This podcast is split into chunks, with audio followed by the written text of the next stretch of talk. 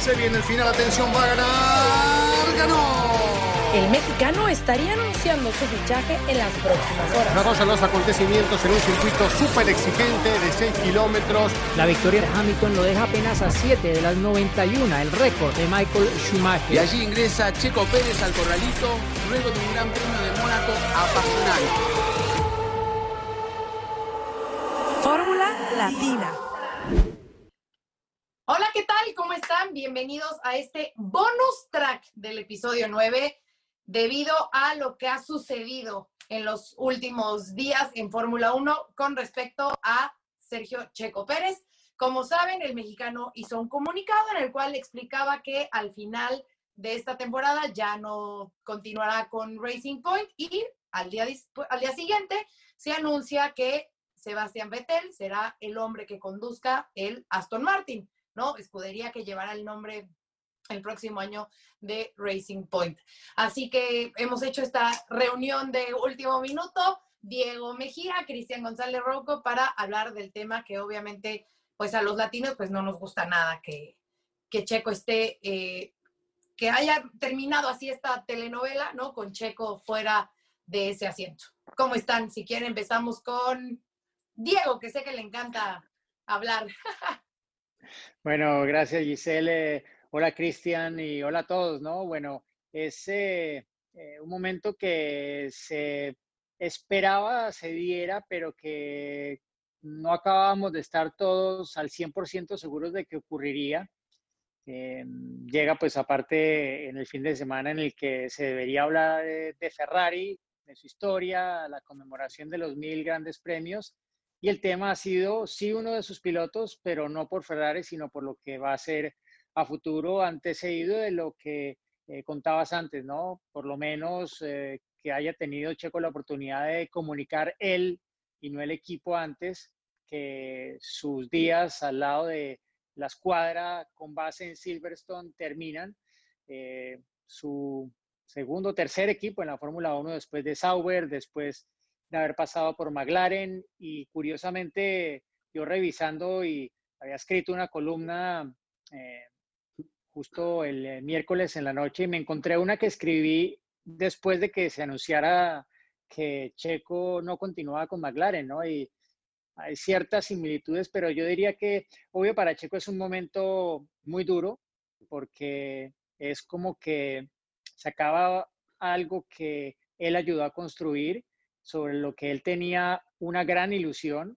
Hace prácticamente un año, en los últimos días de agosto del año pasado, se anunció que eran tres años de contrato, o sea, era probablemente el mejor contrato que había firmado en su carrera como piloto, con una gran promesa de un equipo que apuntaba a dar ese siguiente paso en el cual él se sentía el líder, pero desafortunadamente solo va a cumplir uno de los tres años de contrato y tendrá que ver como otro, Sebastián Vettel pues asuma ese rol que, que él se había ganado probablemente con, con el trabajo que hizo con el equipo en las temporadas anteriores desde 2014 y sobre todo con esa acción legal que fue clave para que el equipo sobreviviera, ¿no? Y él, pues de alguna forma lo ha dicho en la rueda de prensa, la primera que ha tenido es muy hielo, muy claramente explicando que eh, es lo que él se va a llevar, el haber salvado el puesto de trabajo de tanta gente eh, en el equipo con base en Silverstone y permitir que pudieran ver días mejores como los que están viendo este año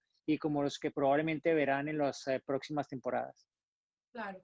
Cris, obviamente, si vemos esa parte que menciona Diego, ¿no? Los resultados, lo que Checo ha hecho por el equipo, pues todos pensaríamos, ¿no? Pues claro que él se merece ese asiento. Pero del otro lado, pues hay una cuestión familiar, ¿no? Que queramos o no, pues obviamente influye en la decisión de quién se queda en el equipo. Sí, Giselle, Diego, ¿cómo están? Eh, un saludo a todos los que nos están acompañando también en este pequeño podcast. Valía la pena juntarnos para hablar de este tema y tratar de explicarlo, ¿no? Eh, porque me parece que hay que tomar en cuenta muchas cosas para entender el porqué de esta situación. Si nosotros nos basamos, eh, después me dirán si coinciden o no, si nosotros nos basamos solamente en los resultados, eh, el, piloto eh, elegido para continuar en el equipo debería ser Checo Pérez, ¿no? Porque claramente se ha mostrado más firme, más contundente que Lance Stroll, que todavía sigue eh, avanzando y tiene para crecer. No es mal piloto, por supuesto, eso no lo vamos a descubrir, pero Checo lo ha superado y eso no lo puede discutir nadie. Por otro lado, si vamos a lo que decías vos, Isel, el tema familiar, a la historia de la familia Stroll, es algo lógico que pase esto, porque donde ha llegado Stroll y donde ha llegado con su padre, se ha quedado con todo. Han comprado lo que tenían que comprar, han arreglado lo que tenían que arreglar para que Lance pueda desarrollar su carrera sin escollos, por lo menos en su entorno, ¿no? Como para que su camino esté lo más limpio posible. Y este es un paso más en ese objetivo de seguir logrando un crecimiento de Lance Stroll sin alguien como Checo que le estaba haciendo sombra. Pero claro, ustedes dirán, eh, pero le traen a Vettel. Sí, por supuesto, están trayendo un cuatro veces campeón del mundo, que por otro lado, un piloto alemán con ese historial, con, digamos, con esos antecedentes y con esa imagen, evidentemente también para vender Aston Martin sirve más un Vettel que un Checo Pérez eh, eh, en Europa. De todas maneras, tampoco llega Vettel en su mejor momento.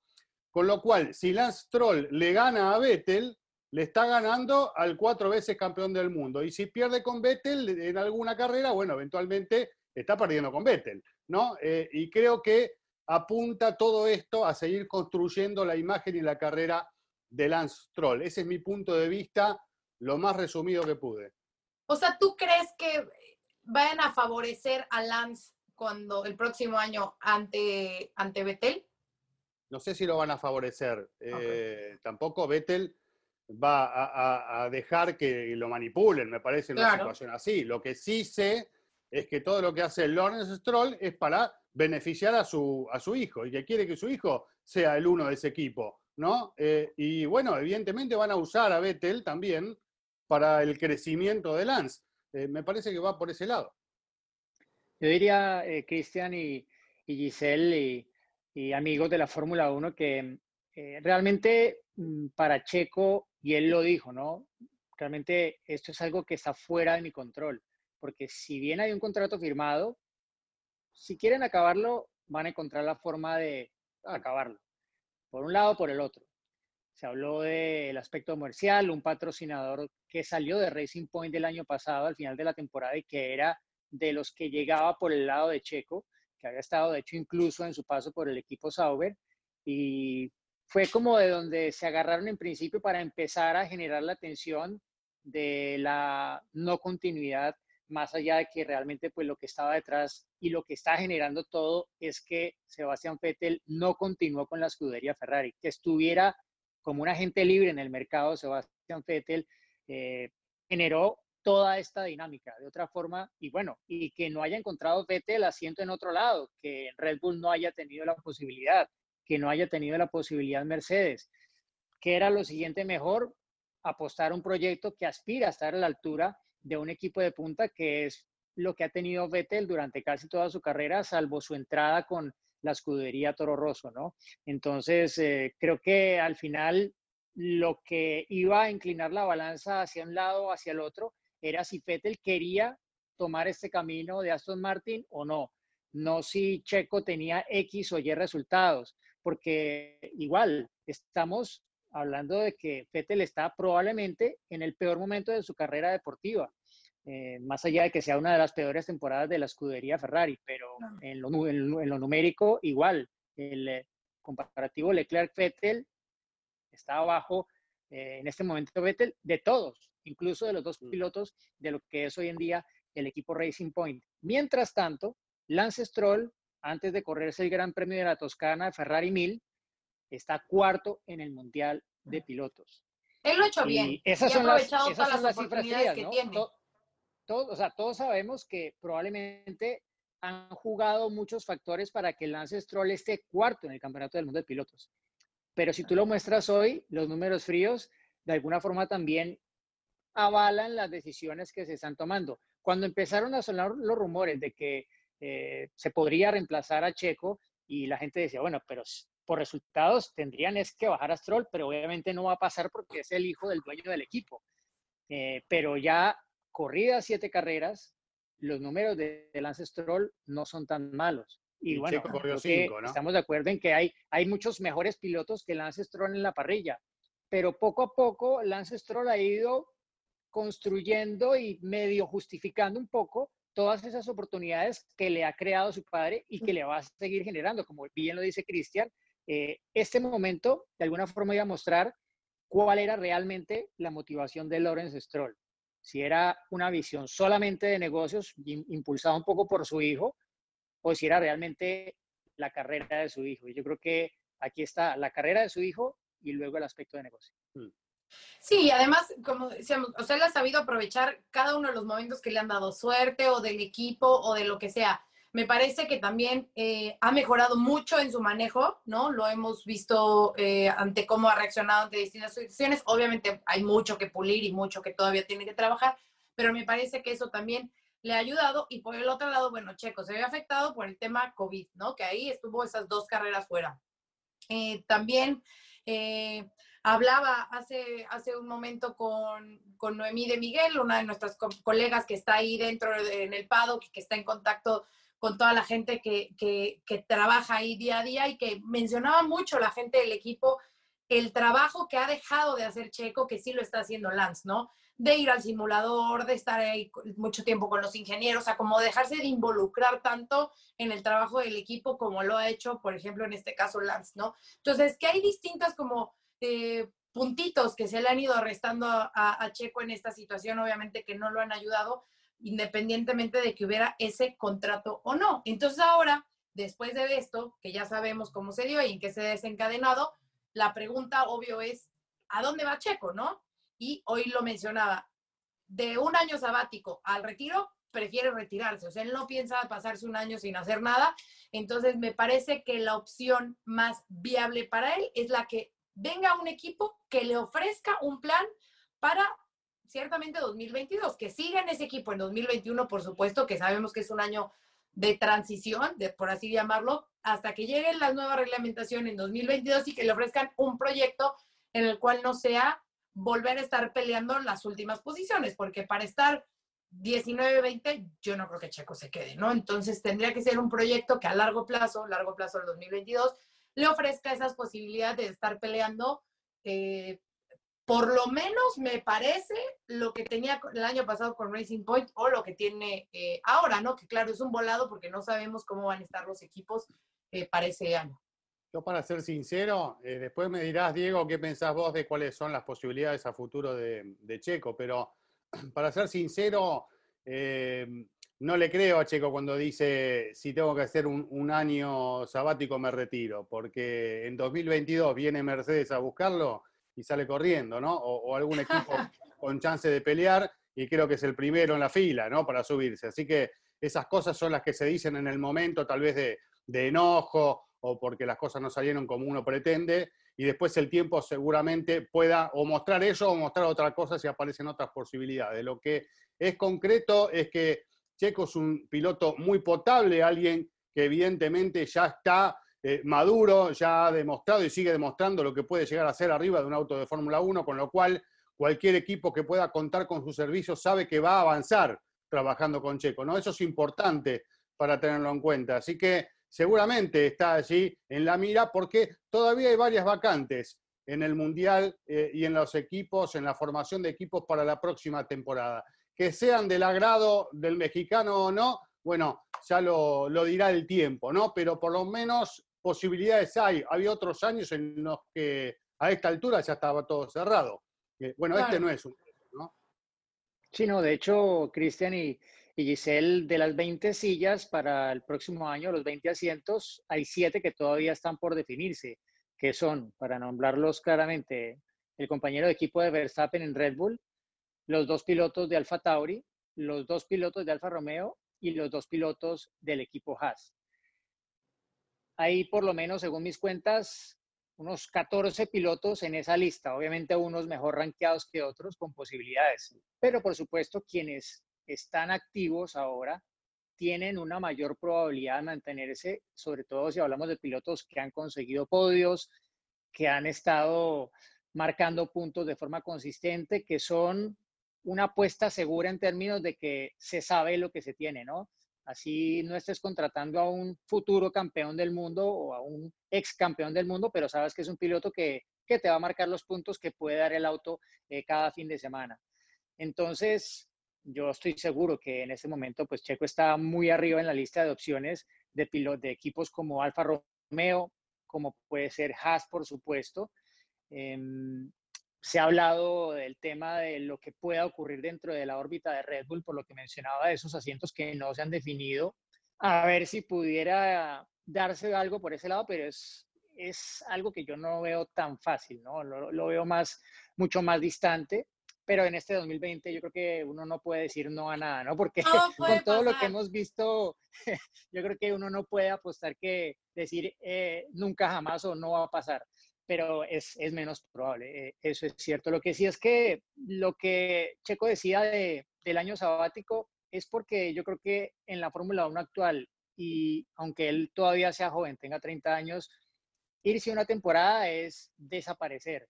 Y con la cantidad de pilotos que están buscando esos asientos, es como salir un poco de, las opciones, ¿no? Y yo pues eh, tengo el, caso de Ocon, ¿no? El Ocon que estamos viendo ahorita no es exactamente el Ocon que habíamos eh, visto cuando tuvo que salir justamente de, lo que era el equipo Racing Point de, iniciando en esa temporada 2018, ¿no? Entonces yo creo que lo de Checo va más un poco por ese lado y pues eh, al final él decidirá qué posibilidades dentro de las que puede tener eh, sobre la mesa le atraen como una apuesta para, para el futuro y tal vez también con el paso del tiempo, porque lo otro que ha dicho es que se va a tomar todo el tiempo necesario y es claro que, como lo decía Cristian, eh, en este momento probablemente no es el mejor para tomar una decisión porque por su cabeza están pasando muchas cosas y estará bastante eh, tocado por, por lo que ha significado este comunicado y esta salida del equipo anunciada durante esta semana. Y también, obviamente, eh, para cerrar lo que decías de, Red Bull y hacerlo rápido, porque quedamos que íbamos a ser muy rápidos. Es un bonus track, eh, dijimos. Es bonus track, no es el, el tema track. Este, justamente por eso, ¿no? Porque Red Bull está acostumbrado a tener como cierto perfil de pilotos, eh, pilotos que ellos, vamos a decirlo así, como que los van, los van creando, los van les han, Les han puesto dinero. Exactamente, los han trabajado, les han puesto dinero, entonces pues sería como que llegar una persona totalmente ajena a ese grupo, a esa familia, el que, el que Checo llegara. ¿La opción está? Sí, sí está. Que puede ser, creo que es la menos probable, pero bueno, en Fórmula 1, estos señores, es, creo que lo que pasa tras la pista, ¿no? Como tras bambalinas, el behind the scenes de la Fórmula 1 es mucho más divertida muchas veces que de lo que pasa en la pista y eso es justamente lo que lo hace más interesante, pero bueno, pues será cuestión de esperar a ver qué, en qué termina eh, Checo, si, si logra superar sus 10 años de historia en Fórmula 1 o le da las gracias a la categoría. Ya veremos, el tiempo dirá. ¿eh? ¿Qué hacemos? ¿Le ponemos el cierre acá? ¿Estamos bien así o no? ¿Hay algo más para decirnos? No, ya, me parece que, o no sé si tengan algo más que agregar. No, no, no, no, solo agregar que, que sí que ese comunicado de, Checo el primero y un poco lo que ha dicho su círculo más cercano, como que da la sensación de que, de que realmente el retiro también es una posibilidad, ¿no? Al menos el retiro de la Fórmula 1, porque eh, hace un tiempo habló de que, de que le habían llamado de otras categorías, etcétera, pero no sé, no creo que él haya pasado todavía por el proceso de pensar si correría en un indicar o algo así, o en un hueco, algo de ese estilo, pero por ahora creo que su, su mente está en definir si, si quiere continuar, si hay algo que le mueve suficiente dentro como para eh, continuar en la Fórmula 1, así no esté al nivel de lo que va a dejar probablemente este año y de lo que será Aston Martin en la próxima temporada, pero es eh, una decisión que solamente podrá tomar él mismo eh, con el tiempo y que pues que ojalá haya la posibilidad de que continúe en la Fórmula 1. Tiempo al tiempo, dicen, ¿no?